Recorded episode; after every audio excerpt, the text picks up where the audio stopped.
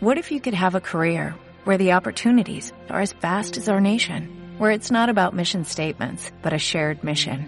At U.S. Customs and Border Protection, we go beyond to protect more than borders, from ship to shore, air to ground, cities to local communities. CBP agents and officers are keeping people safe.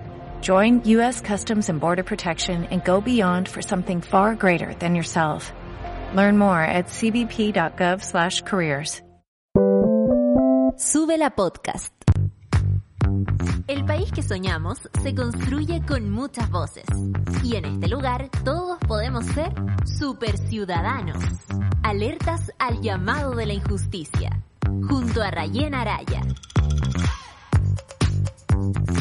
¿Qué tal, qué tal? ¿Cómo están todos y todas? Bienvenidos, bienvenidas. Gracias por sumarse a esta nueva semana de Super Ciudadanos en este lunes 17 de enero. Gracias a quienes están siempre conectados en las redes sociales. Recuerden el hashtag es Super Ciudadanos y de esa manera podemos ir buscando también sus preguntas, sus aportes a la conversación que llevamos a diario con distintos invitados, invitadas que nos acompañan. Saludos a este equipo además que nos permite llegar a ustedes. Siempre Luis Concha en nuestros controles, nuestro día ilustrado y por supuesto a Charlie en nuestra puesta al aire audiovisual. Y a la Super Ciudadana que nos acompaña hoy que nos va a permitir entrar en un tema que vincula varias áreas. Tiene que ver con eh, algo que además tal vez venía cambiando pero que se aceleró durante la pandemia y que es esto de la posibilidad de trabajar desde distintos lugares. Decisiones y cambios radicales de vida, personas que decidieron irse tal vez a las afueras de la ciudad o a otras zonas más alejadas, incluso tomar contacto con la naturaleza, teletrabajar desde ahí y lo que eso ha significado también para estos lugares. ¿Cuánto hay de afectación también tanto a la biodiversidad en estos lugares, al consumo de agua, al atochamiento en carreteras, etcétera? ¿Cuánto afecta ese medio ambiente y cuánto afecta también la calidad de vida de quienes ya estaban en ese lugar? Fernanda Salinas nos acompaña ella es doctora en Ecología de la Facultad de Ciencias Físicas y Matemáticas de la Universidad de Chile. Fernanda, gracias por estar aquí. Bienvenida. Buenos días. Muchas gracias, Rayen, por la invitación. Encantada de poder compartir eh, este espacio contigo. Gracias, Fernanda, por estar aquí. Quiero comenzar contándoles que em, hay un reportaje que hace la gente de Ladera Sur, donde se da cuenta, y en el que, por cierto, Fernanda también participa como una de, las voces entrevistadas, y que lo quiero compartir con ustedes para que entendamos un poco de qué se trata esta situación de la que hago referencia, donde hay eh, como la idea de las parcelas versus lo que está pasando en términos medioambientales.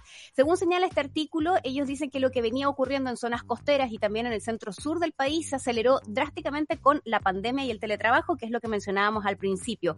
El anhelo por espacios abiertos, el contacto directo con la naturaleza, así como la posibilidad de vivir conectados desde cualquier parte, empuja el interés por parcelas y la demanda por terrenos agrícolas cercanos a la costa, lagos, ríos y parques nacionales. Una tendencia al alza que tiene efectos positivos, pero que a su vez trae consigo una serie de impactos ambientales irreversibles, como la pérdida del valor del medio rural, la pérdida de la biodiversidad, fragmentación de ecosistemas, aumento en la demanda de agua, inexistencia de planificación territorial, ausencia de infraestructura básica como alcantarillados y sistemas de aguas servidas, entre otros. Una serie de detalles incluidos en este reporte que hace la gente de Ladera Sur. Fernanda, ¿cómo nos acercamos primero a un tema que pudiese tener una serie de eh, externalidades muy positivas si es que uno lo lee de principio? ¡Wow! Las personas decidieron cambiar su manera de vivir y que tal vez en una segunda capa nos encontramos con em, afectaciones de manera muy negativa hacia todo el entorno que se ve envuelto en esta decisión. Claro, sí, yo creo que, claro, yo creo que uno tiene que pensar primero como la motivación, que está buscar vivir en un ambiente más eh, tranquilo, en contacto con la naturaleza, como que yo diría que esa es como la motivación original por quienes se buscan ir y que ahora con el teletrabajo efectivamente eso se hace una realidad eh, posible, ¿verdad? Claro. Eh, y empiezan por el otro lado, como ese es un lado, ¿verdad? De, como una cara de la moneda, y por el otro, inversionistas, ¿verdad? Que ven en esto una oportunidad y dicen, bueno, compremos este predio barato y lo loteamos, ¿verdad? Eh, y ahí eh, la rentabilidad de hacer ese proceso, digamos, es, tremendamente alta, porque muchas veces compran fondos que están en remate a precios muy bajos eh, y luego lo lotean y cada predio tiene un valor muchísimo más alto por unidad de superficie que el valor al que ellos lo compraron. eso por un lado, ¿verdad? Como que hay un negocio detrás de la, de la parcelación.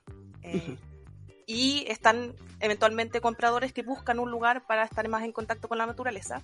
Sin embargo, hay una capa que muchas veces quienes migran de la ciudad a las zonas rurales desconocen, que son todos los costos que están asociados a vivir en una zona rural, alejada como una parcela, ¿verdad? Que tú tienes que ya los caballos no se usan demasiado, o sea, la gente que migra de la ciudad a la zona rural se mueve en vehículos. Entonces eso significa un costo de benzina importante, de emisiones importante. Tienes que ver cómo vas a calefaccionar tu casa, porque si es en el sur vas a tener que calefaccionar tu casa y abastecerte probablemente de leña. Eso genera un impacto sobre los bosques nativos, que son la fuente principal de abastecimiento de leña.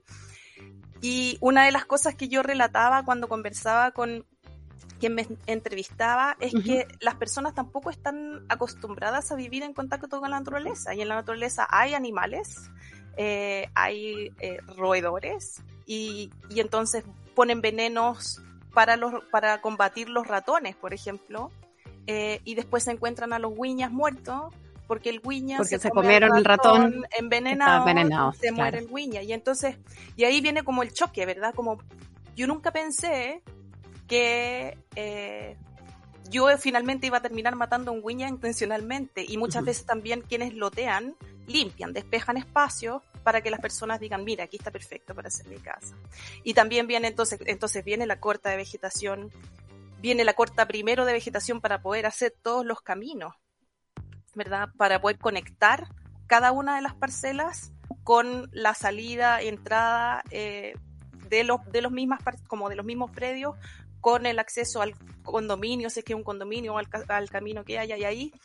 Si me dejas, como que creo que es importante que entendamos cuando estamos hablando de un bosque, eh, un bosque cambia las condiciones microclimáticas de una condición de no bosque. ¿ya? Los bosques son estructuras tridimensionales eh, que cuando uno ingresa a un bosque, primero que nada, claro, la luz es lo primero y más evidente que disminuye, ¿verdad? Tienes un perfil de disminución, un gradiente de disminución en la disponibilidad de luz desde arriba, desde la copa de los árboles hacia el suelo.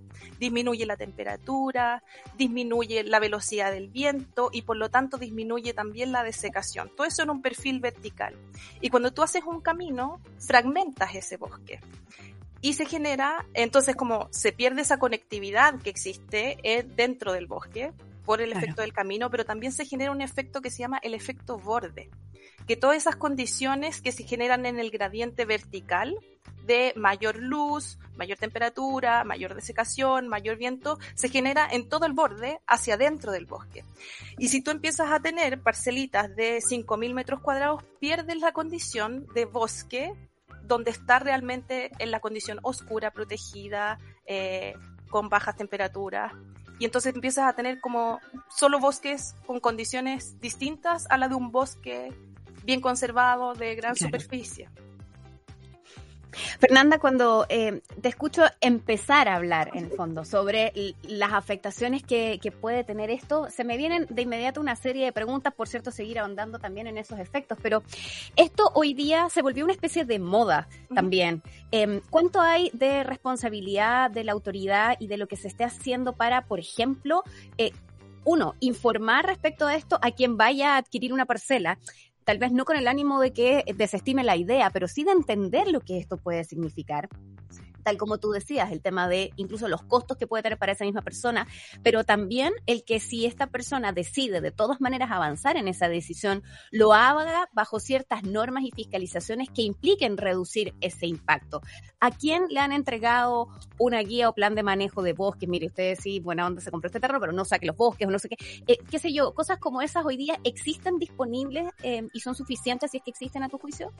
Eh, sí, yo creo que es deficiente, desafortunadamente, mi lectura de, la institucionalidad en gran medida la vemos como muy al servicio de los intereses económicos. Entonces, como que en este sentido yo diría que si tenemos que poner como a quienes están cuidando, están cuidando la inversión de los inversionistas que lotean para que eh, haya más eh, parcelaciones en zonas rurales, porque en el fondo es como trae trae un beneficio económico a quienes realizan ese proceso y descuidan la parte ambiental.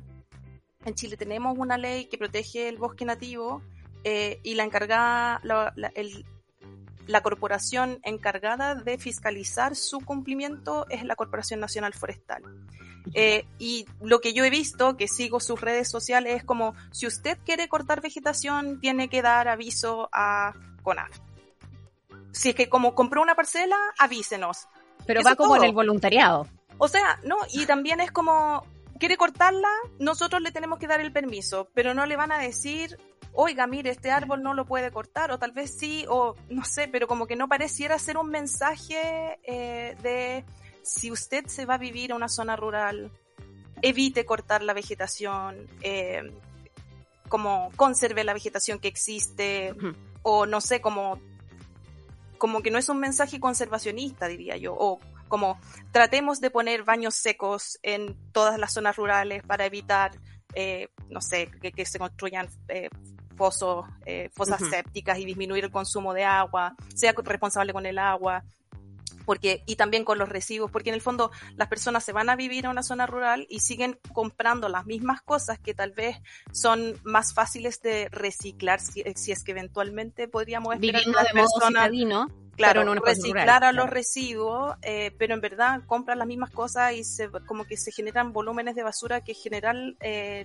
no tienen como un sistema de tratamiento adecuado. Entonces, yo creo que falta esa como conciencia, de aquí me voy como a la parte de los ciudadanos que eligen irse a zonas rurales, de que en la zona rural eh, para que sea como sostenible vivir en una zona rural, realmente uno tiene que cambiar como la forma de vida, diría yo, de la que estamos acostumbrados la mayoría de las personas que viven en, en, ciudades, disminuir el consumo al mínimo eh, y evitar generar residuos y reutilizar todo, ¿verdad? Como que obviamente reciclar, como compostar todos los residuos orgánicos, pero ahí está el tema de que, oh, que te puede llegar los ratones, el virus santa con el ratón de cola larga, entonces se generan todos estos conflictos, por así decirlo.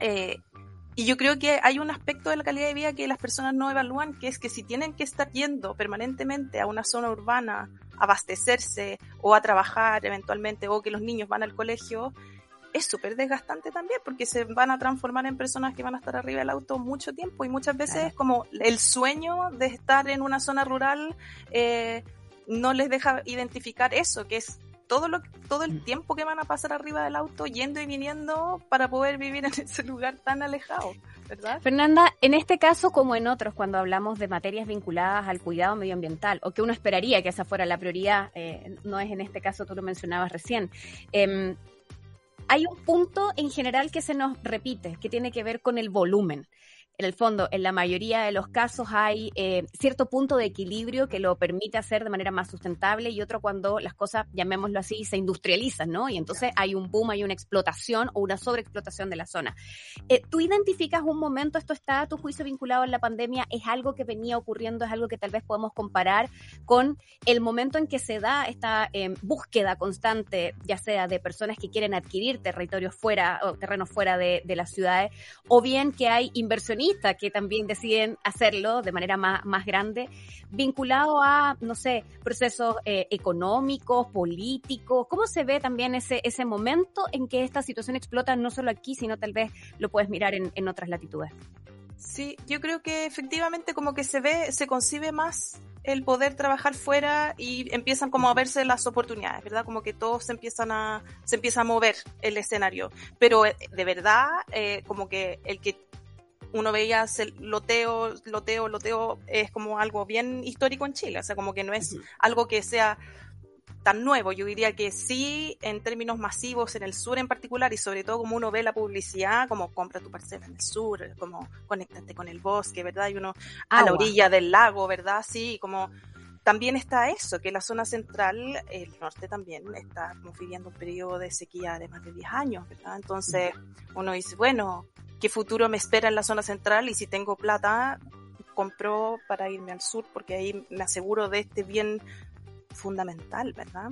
Eh, y yo ahí creo que es un problema como de, de, las autoridades de no tomar las medidas correspondientes, ¿verdad? De no velar por el bienestar. Y yo creo que también eh, de como que se vienen, estas cosas como que pasan, eh, pasan por encima de, de los tomadores de decisión en muchos casos y solamente está este, yo diría que como fue muy eh, llamativo eh, lo que pasó con la nueva alcaldesa de Valdivia, ¿verdad? Que detuvo proyectos inmobiliarios en zonas que tenían eh, bosques nativos em, y es una excepción. Y entonces la regulación existe. ¿Y qué es lo que vemos que falta? Es la voluntad política para que se ocurran estos procesos de manera controlada.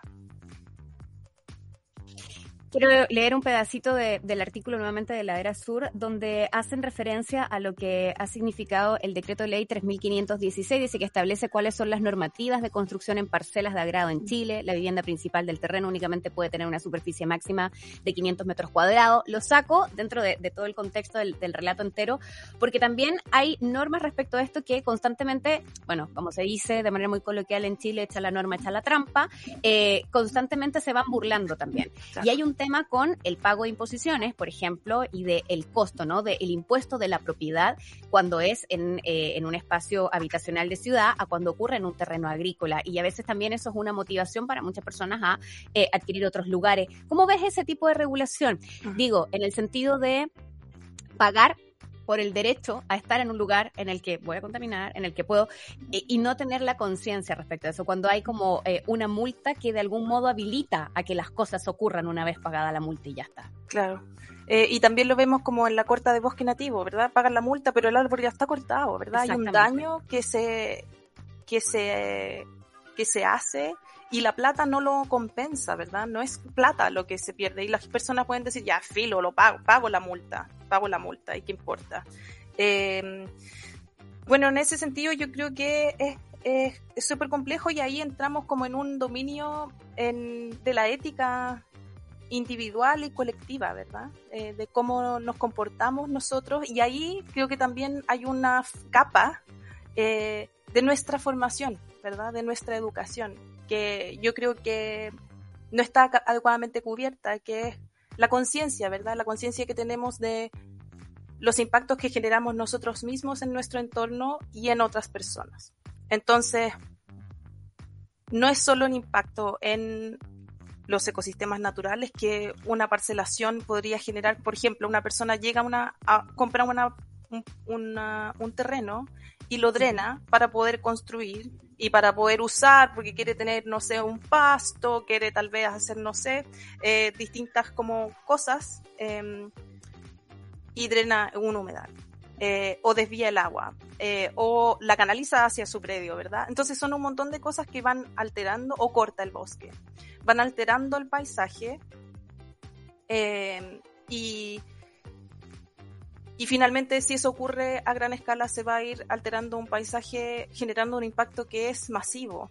Y ahí creo que es importante también eh, considerar que hay animales que, son, que tienen amplios rangos de, de como ámbito de hogar, que se llama, que requieren áreas grandes para existir, para comer. Y entonces aparecen estas eh, intervenciones muchas veces la gente cerca también, cerca sus predios, eh, y no permite el flujo de la fauna.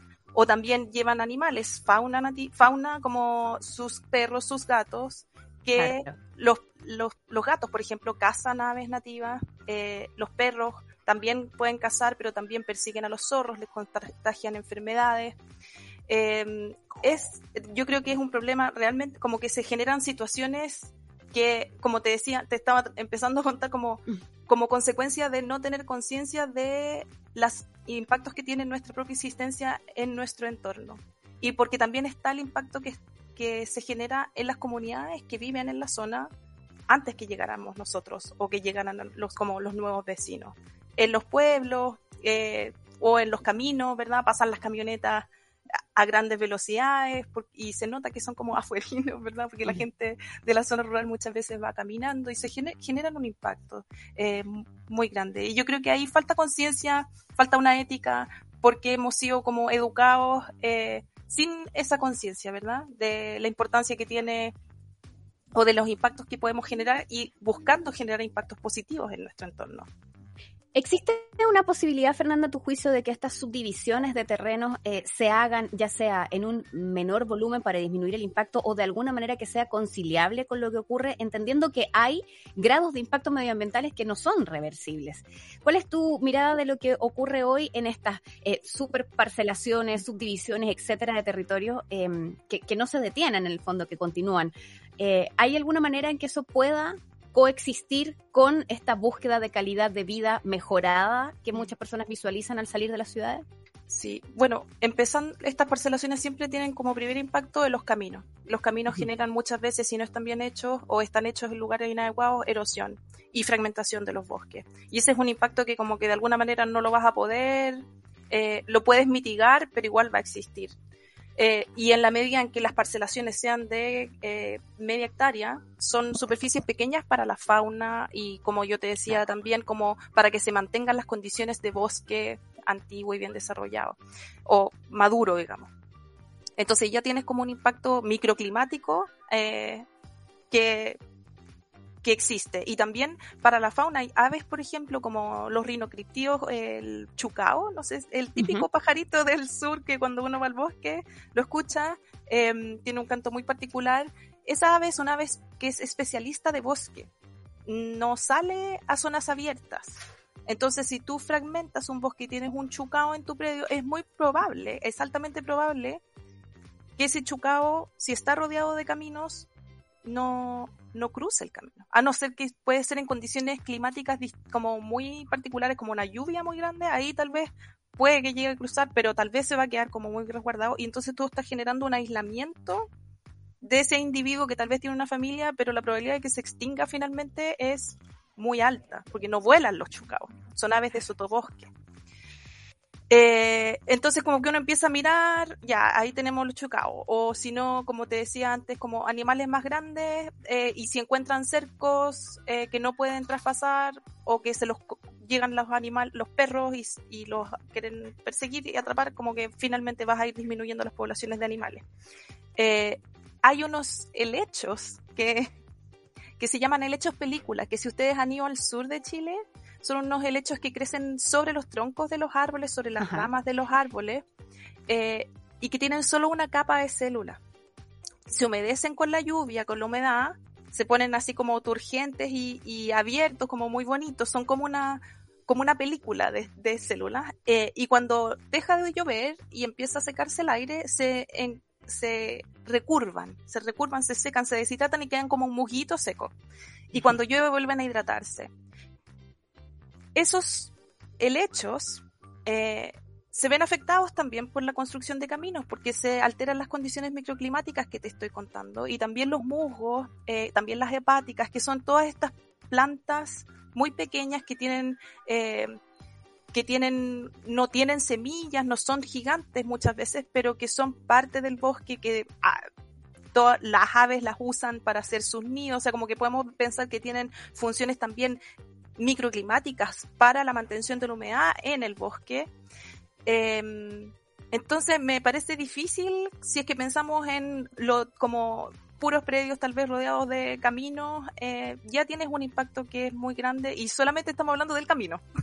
Claro. en términos microclimáticos, ¿te fijas? Sin la construcción propia, sin, lo que puede significar el traslado de materiales, manejo de desechos. Claro, o sea, ahí empezamos y después podemos seguir con todas las, como que es el traslado, ¿verdad? Generalmente los trabajadores que son los constructores no son muy cuidadosos, cortan y cortan y cortan los árboles porque porque para ellos es como parte de su trabajo, limpiar, despejar, ¿verdad? Y muchas veces dicen, ah, es que yo quiero tener vista, entonces voy a cortar estos árboles, ¿verdad? Eh, y así empezamos, ¿verdad? Y después los residuos, eh, y como la, la, obtención de agua, muchas veces estos predios van a tener pozos para obtener agua, eh, y va, y si tú tienes una superficie con muchas viviendas, el nivel de la napa, si es que el consumo es muy alto, va a empezar a disminuir y eso también afecta la posibilidad de los árboles remanentes que pudieran quedar eh, de también acceder a, la, a, las napas subterráneas, ¿verdad? Em, y también está el riesgo eh, de incendio. Mientras más personas hayan dando vueltas por ahí, eh, incrementa de manera significativa el riesgo de incendio, porque las personas usamos fuego. Em, y muchas veces también al despejar eh, la vegetación y también entonces está la lógica de hacer cortafuego. Ah, es que no quiero que se me queme mi presa, entonces voy a hacer un cortafuego. Que un cortafuego, como se entiende, generalmente es despejar de vegetación una superficie suficiente para que si hay fuego en el predio al lado no me pase al mío. Entonces ahí tú tienes una fragmentación muy, muy importante. ¿sí? Claro. Eh, y cuando tú despejas la vegetación, muchas veces llegan especies que son invasoras, exóticas, eh, y que son más como propensas al fuego, como el espinillo, en el sur de Chile, por ejemplo. Eh, son especies que provienen de ambientes en los que el fuego forma parte de la, de la dinámica de regeneración. Entonces arden con mucha facilidad, con mucha velocidad y regeneran rápidamente después de los incendios. Entonces como que si tienes un incendio, llegan las, esas especies invasoras que son propensas a, como, como que de alguna manera se genera un feedback positivo para que existan esas especies que fomentan nuevamente como la existencia de nuevos incendios. Fernanda, de verdad que la cantidad de impacto es, impresionante. Me tengo que ir a la pausa. Te pido que te quedes junto a nosotros para que sigamos conversando en el próximo bloque, porque también surgen muchas preguntas más escuchándote y algunas nos llegan por redes sociales. Fernanda Salina nos acompaña. Hacemos una pausa, no sin antes recordarte que Coca-Cola viene trabajando hace bastante tiempo a través de la Academia Coca-Cola, otorgando herramientas para capacitar y mejorar el rendimiento de los negocios, principalmente almacenes, almacenes de barrio. Por eso hay más de 3.500 dueños y dueñas de almacenes que se agruparon y se sumaron a la Academia Coca-Cola. Coca-Cola Chile Juntos por Algo Mejor nos invita a la pausa y ya volvemos con más. Una pausa y ya regresamos.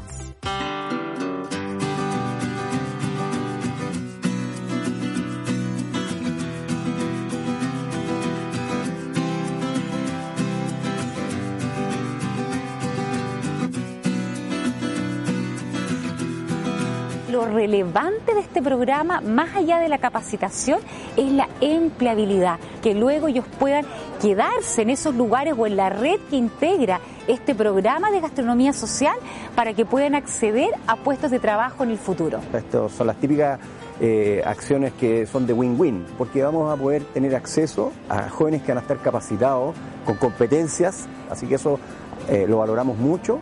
Tengo buenas noticias, nuestro objetivo es generar empleos y en uno de los restaurantes de las 10 personas que están estudiando o formándose ya les han dado 6 empleos, o sea, 6 de 10.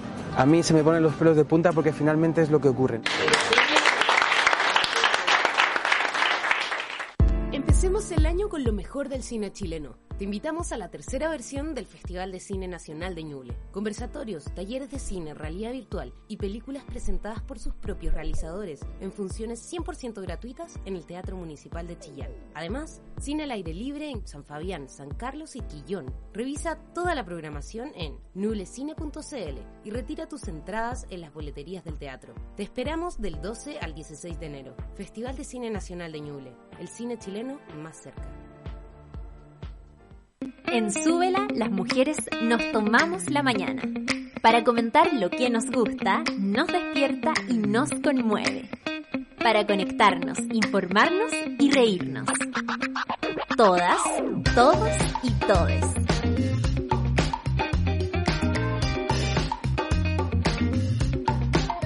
Café con nata. Super Ciudadanos. Satélite Pop. Caceritas Acompáñanos de lunes a viernes desde las 9 a.m. en Sube la Mañana.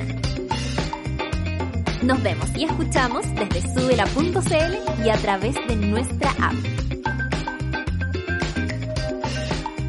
Súbela, un nuevo medio para un nuevo Chile. Ya estamos de vuelta en Sube la Mañana. Seguimos haciendo Sube la Mañana, a esta hora Super Ciudadanos, con la Super Ciudadana Fernanda Salinas, que nos acompaña, doctora en Ecología de la Facultad de Ciencias Físicas y Matemáticas de la Universidad de Chile. Hablamos acerca de lo que ha ocurrido con esta como explosión de eh, querer irse a vivir fuera de la ciudad, que las parcelas, que la búsqueda del agua.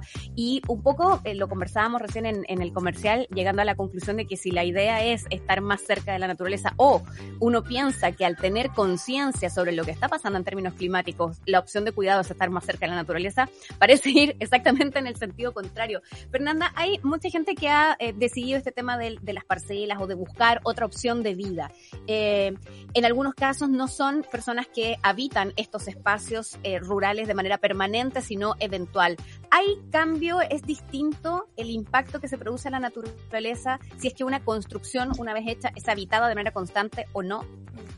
Sí, bueno, como conversábamos, eh, yo la verdad es que creo que ya los impactos están, perdón, con mi gato, eh, los impactos A propósito de naturaleza. Sí, eh, están ya eh, generados, ¿verdad? Los caminos siguen ahí y yo diría que, y los árboles que deben haber cortado para hacer la construcción, ya los van a haber cortado. Entonces, como que no creo que haya mucha diferencia y va a depender mucho del lugar en particular eh, y en cómo se mantiene la parcela en los impactos que se, que se generan independiente de si las personas viven ahí o no. O sea, como que si tal vez hacen una casita eh, como relativamente pequeña y en una zona que ya estaba despejada de vegetación, eh, y permiten que el bosque se regenere, bueno, uno podría decir como el impacto fue mínimo, fue más como puntual, pero el camino va a mantenerse ahí. Entonces finalmente el impacto, ya, pero podríamos decir como, ok, pero permitieron que el bosque se mantuviera alrededor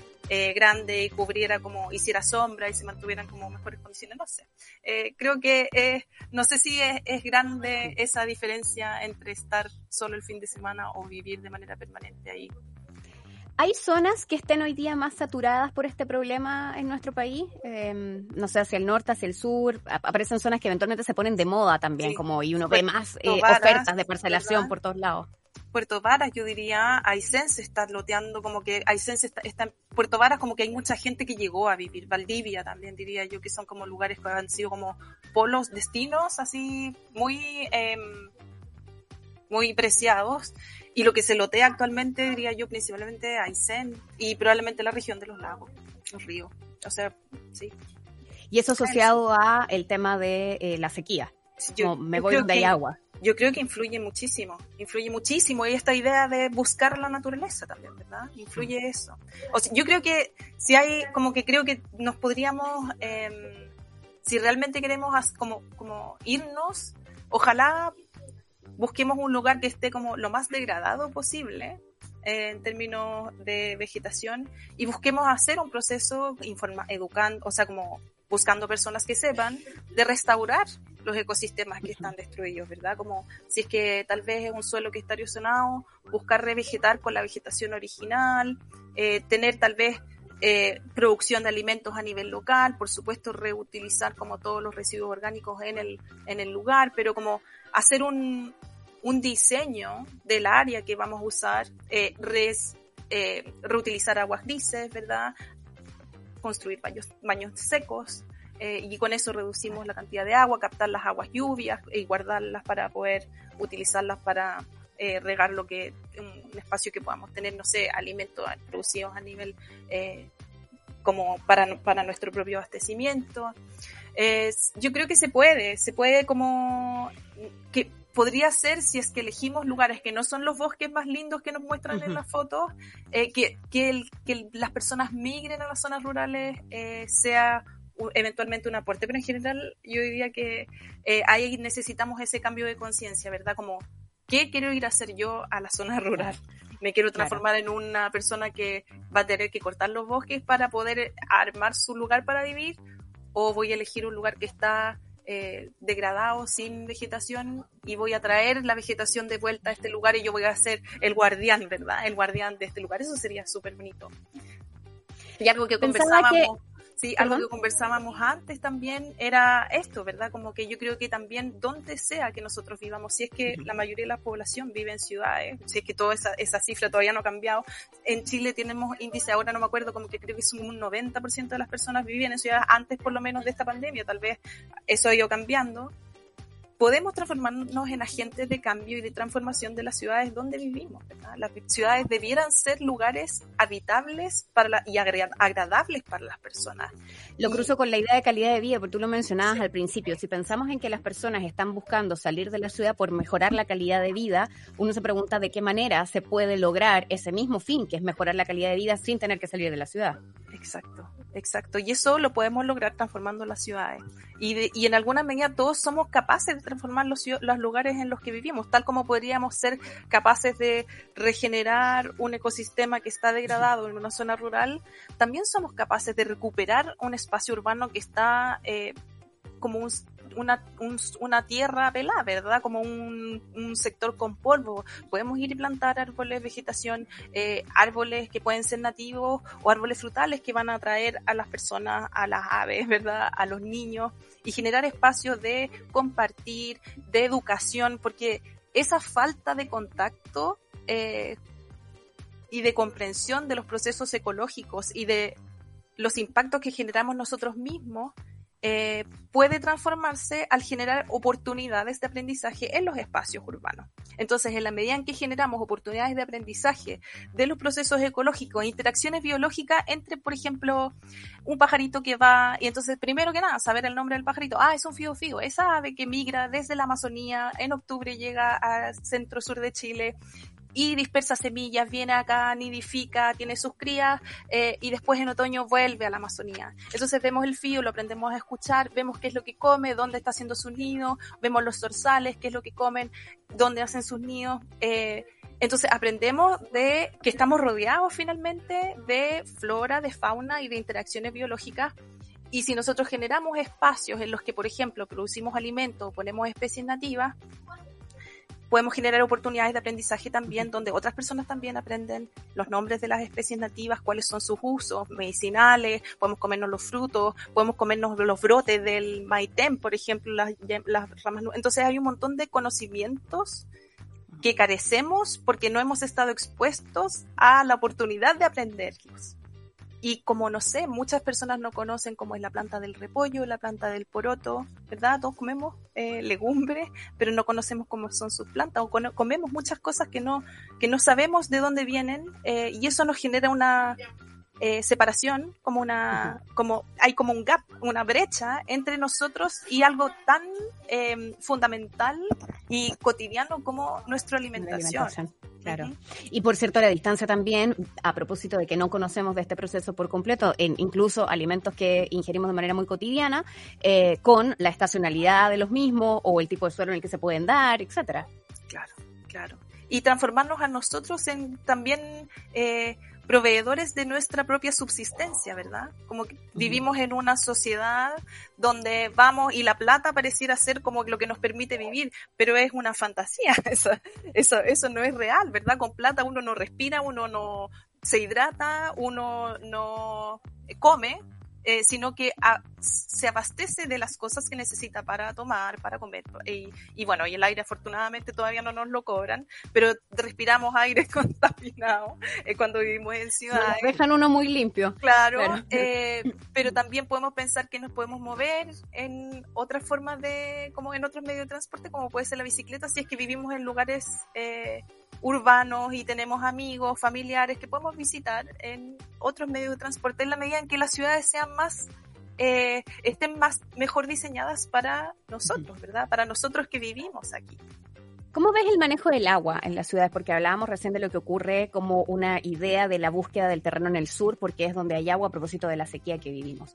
¿Cómo ves el manejo del agua en, las zonas urbanas a propósito, por ejemplo, de jardines? Hoy día hay varias comunas que están eh, en los lugares donde hay plazas con verde, digo, porque sabemos que no es una realidad de todo el país, limitando las horas de riego, multando a quienes lo hacen en otros horarios, eh, propendiendo a eh, jardines o plazas secas para que esto eh, de algún modo modere un poco el consumo de agua ¿Cuál es tu opinión y tu perspectiva al respecto? Sí, creo que son buenas iniciativas en la medida en que se mantengan eh, como, eh, atractivas eh, visualmente, que sean atractivas para que las personas las visiten, porque efectivamente, claro, el pasto es como un usa mucha agua, consume mucha agua eh, y la refresca también, no es, no es lo mismo ir a sentarse en una plaza seca que arriba del pastito. Claro, pero lo más importante finalmente es la sombra que generan los árboles y ahí tú ves también cómo las empresas eléctricas cortan los árboles de unas maneras eh,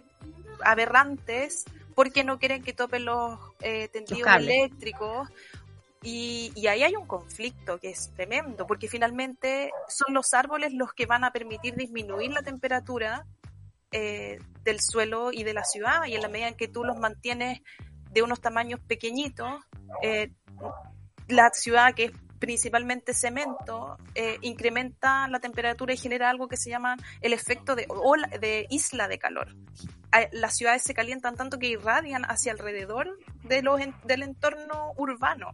Entonces, a mí me da mucho, mucha pena cuando escucho las publicidades de aire acondicionado eh, y pienso como el mejor aire acondicionado que podemos tener en la ciudad es más árboles más árboles y árboles de gran tamaño. Entonces, en la zona central, por ejemplo, tenemos los peumos, los quillayes, que dan una sombra perenne todo el año, tienes sombra todo el año, y con eso disminuye la temperatura son muchos grados, son muchos grados con respecto a estar fuera de la sombra. Y qué es lo que, y desafortunadamente, qué especies plantan, principalmente las municipalidades, no sé, plátanos orientales que nos generan alergia y que en invierno botan las hojas y no capturan entonces los, las partículas de contaminación en su follaje, porque no lo tienen. Mientras que los árboles que son perennes, como el, el maitén, el quillay, el peumo, el boldo, eh, el belloto, nos permite que todos conozcamos por lo menos los árboles más comunes de la zona central o de donde sea que vivamos, más al norte, los chañares, algarrobos, ¿verdad? Eh, y que cumplan una función ecológica también, que nos trae beneficio a todos. Y también genera hábitat para, las, eh, para los animales como las aves nativas da la idea de que ha habido eh, probablemente una gran falta de voluntad eh, en estas cosas, pero también de mucha ignorancia en la toma de decisión, porque no sé si será infinitamente más caro en una plaza plantar un peumo que plantar un plátano oriental, digamos, eh, entendiendo como ese tipo de decisiones y decisiones a gran escala y que por lo tanto afectan la calidad de vida de miles de personas en estos territorios. Sí, yo creo que falta las dos cosas, falta como la voluntad política de, de de informarse adecuadamente, eh, tal vez pucha, justo el vivero es de la, como que uno también se pone ya, empieza a ver cómo funciona la toma de decisiones y tal vez es el vivero del amigo o de la amiga o de la señora de, y entonces ella tiene muchos plátanos orientales porque efectivamente son una especie que crece muy rápido, eso no lo podemos negar, crece muy rápido, pero las especies nativas cuando están en el lugar donde, eh, de donde son, tampoco crecen lento. Entonces podemos esperar un poco más con tal de tener un mayor beneficio, ¿verdad? Así como no es no es, no es terrible. Eh, o también como poner solo una especie también es algo que no, como que no nos permite tener heterogeneidad visual, ¿verdad? Ni para las funciones ecológicas que cumplen las especies en cuanto a los animales, ¿verdad? Como las aves. Pensaba también, Bárbara, en algo que, eh, perdón, Fernanda, en algo que habitualmente no, eh, como que no se conversa mucho, eh, siempre más asociado a las artes y tal, pero creo que en el tema del mundo eh, medioambiental y de la naturaleza está innatamente presente que tiene que ver con la belleza. Cuando tú decías además el qué es lo que vemos y que no sea algo completamente homogéneo, sino que tenga variedades, colores y que sea atractivo, es algo que también nos perdemos con las decisiones o las maneras en las que se están haciendo muchas de estas em, decisiones que tienen que ver con plaza, con vía pública, etcétera.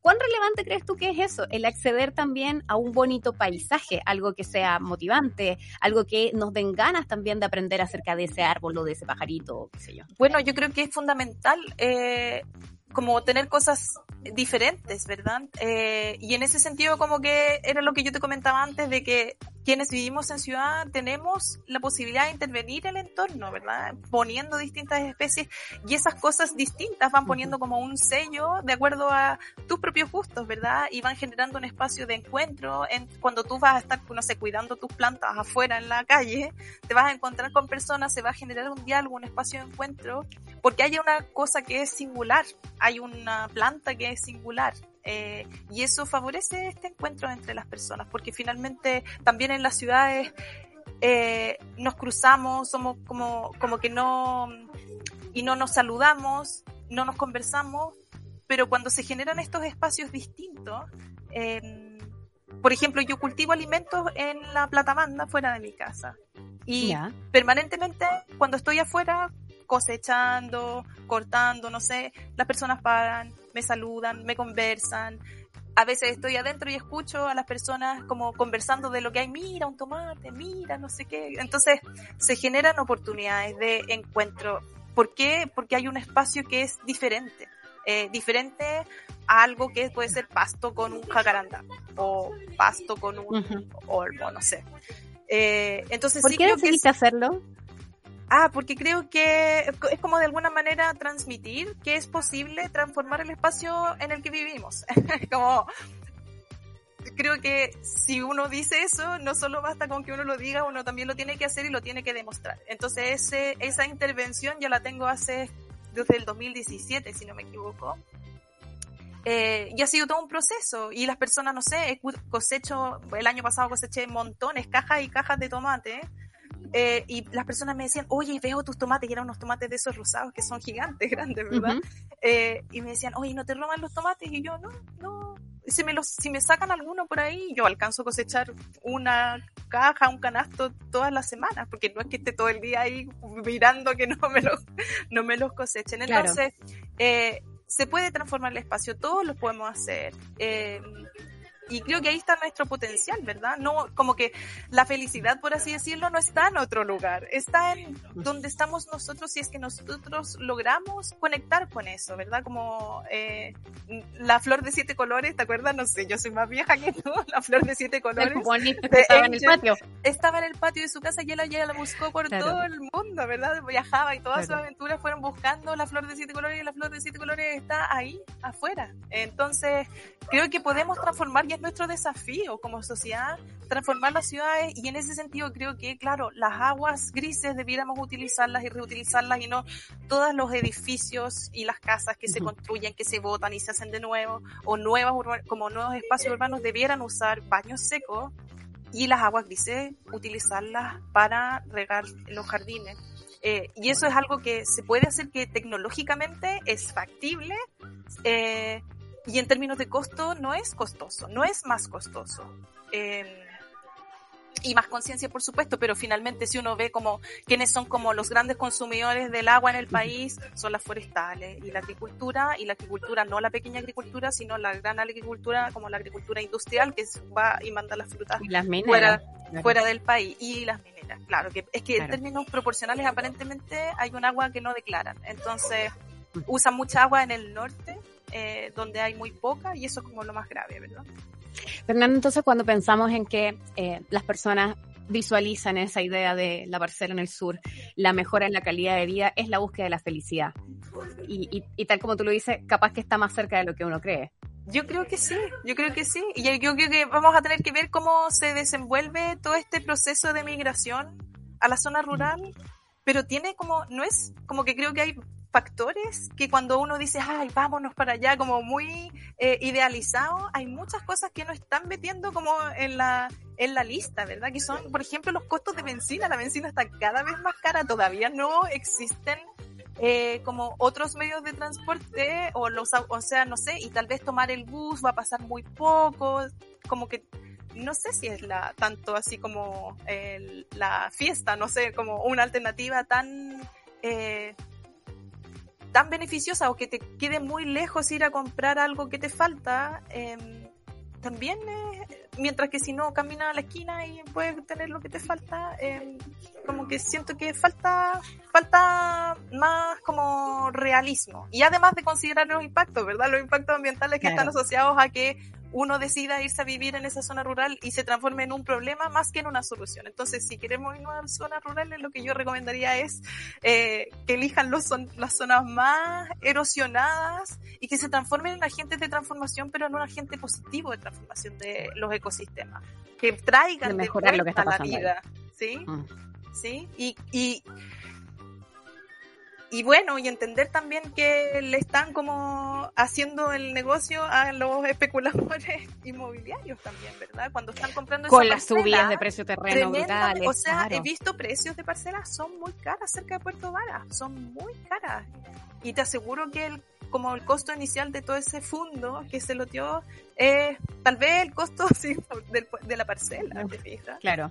Entonces, quiero eh, leer que Lucho, nuestro día ilustrado, nos manda por ahí un mensaje que dice también hay que pensar que no es un estilo de vida para todo el mundo em, y, comprender el cómo podemos adaptar y mejorar la calidad de vida de donde estamos, generando un menor impacto, eh, suena de toda lógica. Em, uno eh, se imagina probablemente que haya más posibilidades de ser justamente un agente de cambio desde esos terrenos en los que ya estamos, mejorando esa calidad de vida y logrando cumplir un rol que, que además vaya en el sentido de lo medioambiental. Pensaba, eh, Fernanda, y ya caminando en los últimos minutos del programa también, si no tendrá que ver esto también con, con, em, con lo que ocurre cuando estamos súper permeables a una gran cantidad de información que muchas veces provoca esto que ha sido llamado la ecoansiedad y el decir, bueno, ¿y qué puedo hacer? Y entonces mejor me voy, eh, en vez de mejorar lo que está ocurriendo. ¿Te, ¿Te suena como tal vez una de las cosas que también se cruza como factores en estas decisiones? Sí, totalmente. Y yo trabajo en temas ambientales, así que también sufro como de de que a veces necesito como bloquear el, el, flujo de información porque realmente el escenario global es muy terrible y los distintos escenarios como locales son muy terribles. Pero de nuevo, hay otro artículo, otra, otro artículo de la Era Sur también sobre la ecoansiedad y también me entrevistaron ahí. Y, y, yo también lo que, lo que comentaba en esa entrevista es que finalmente en la medida en que nos conectamos con la, con la vida, y por eso yo cultivo alimentos porque finalmente es la forma en la que yo me recargo de energías, eh, me contacto de nuevo con la naturaleza, con los procesos ecológicos, con mm, preparar alimentos que son los que me dan la vida, ¿verdad? Eh, así como que me, me, trato mi ansiedad, eh, mi ecoansiedad.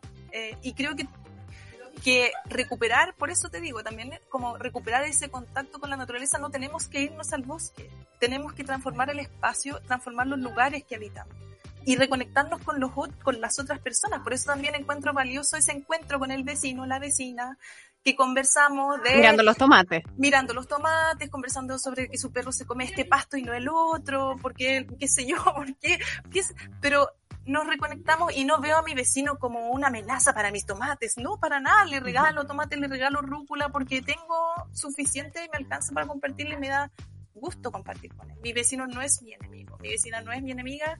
Compartimos la ciudad juntos. Eh, entonces también nos permite entendernos desde una lógica de comunidad que también está tan amable. Sí, está como tan, estamos como que tampoco somos formados en una lógica de comunidad y como seres vivos. Eh, yo como ecóloga eh, entiendo que las comunidades interactúan en como distintas especies, se comen, se, se casan, ¿verdad? Eh, se dan hogar, pero se mantiene la comunidad la comunidad se mantiene y entonces entendernos a nosotros como parte de esa comunidad que interactúa con un entorno, tenemos que empezar a generar ese entorno con el cual interactuar. El árbol no es solo como el árbol es bonito, ¿verdad? No solo yo lo miro, sino que también cosecho sus frutos, a comer meladas, no sé, las deshidrato, eh, las conservo por todo el verano y recuerdo, o sea, por todo el invierno y recuerdo lo rico que era tenerlas frescas, ¿verdad? Pero así tú te vas reconectando con la vida y con la naturaleza y con otras personas cuando le regalas, no sé, eh, lo que preparaste, lo que fermentaste, no sé. Siento que ahí estamos conectados con la vida y, y nos baja la, la porque porque estamos siendo transformándonos en un aporte más que en un problema, porque y también claro, bueno, nuestro estilo de consumo tiene que cambiar con respecto a lo que nos ofrece el, la publicidad. La publicidad nos llama a consumir de manera descontrolada e irracional. Y con los pepinos envueltos en plástico de uno que además de los pepinos, pero la ropa, la ropa, los autos, como consuma, consuma, consuma, consuma. Y creo que eso es como, bueno, uno le tiene que poner el freno de mano eh, y realmente consumir lo que realmente necesita y ser más cuidadoso de usar las cosas hasta que realmente ya no sirven, no hasta que no me gustaron, ay, cambió, pasó la moda, ¿verdad? creo que eso es parte del proceso de transformación personal que también permite que eh, al uno tener un comportamiento ético en ese sentido o lo más ético posible dentro de eh, como ese gradiente, vayamos incorporando cambios, em, vamos a ir como sintiendo que nos vamos transformando más en un aporte que en un problema más. Y para esos cambios no hay que irse a la parcela en el sur, por cierto. Fernanda, ¿con qué te gustaría que nos quedáramos de, cierre de esta conversación? Tal vez con, una idea principal que te gustaría que quedara más grabada en quienes nos han visto y escuchado durante esta hora. Sí, yo creo que eh, me gusta la idea de, a ver, ahora estamos en enero, no sé, me gustaría la idea de poder decir cada uno donde viva, eh, planta un árbol, ojalá sea nativo, ojalá sea un árbol frutal y se hace cargo de ese árbol, lo cuida. En un espacio público puede ser, por supuesto, o en la misma casa. Pero ese árbol, en la medida en que uno lo va cuidando, eh, nos va a traer beneficios a todos, ¿verdad? No solo, eso es lo bonito, ¿verdad? Que es un legado, es un legado para nosotros, pero también para quienes vienen a futuro creo que es como lo, lo más simbólico que podría, que podría comentar. Fernanda, gracias por la conversación de esta mañana. Ha sido muy interesante poder escucharte. Gracias por tu tiempo, por vertir tu conocimiento en este diálogo también. Eh, y bueno, seguiremos en contacto. Yo creo que hay, hay mucho sobre el cómo mejorar la calidad de vida a quienes habitamos las ciudades y la responsabilidad que también implica en un momento donde el medio ambiente nos llama de manera urgente a tomar acciones finalmente. Así que gracias por estar aquí. Te deseo lo mejor esta semana. Un abrazo. gracias. Que estén muy bien. Chao, chao. Cuídate mucho. Chao, chao. Cerramos este capítulo. Se convierte en podcast en un ratito más. Gracias por sus comentarios a través de las redes sociales. Nos encontramos mañana, ya viene Satélite Pop, que esté muy bien. Chao, chao. Eso fue Super Ciudadanos, junto a Rayen Araya. Alertas al llamado de la injusticia. Revisa este y otros capítulos en subela.cl o en nuestra app. Dale más potencia a tu primavera con The Home Depot. Obtén una potencia similar a la de la gasolina para podar, recortar y soplar con el sistema OnePlus de 18 voltios de Ryobi desde solo 89 dólares. Potencia para podar un tercio de un acre con una carga. Potencia para recortar el césped que dura hasta dos horas. Y fuerza de soplado de 110 millas por hora. Todo con una batería intercambiable. Llévate el sistema inalámbrico OnePlus de 18 voltios de Ryobi. Solo en The Home Depot. Haces más. Logras más.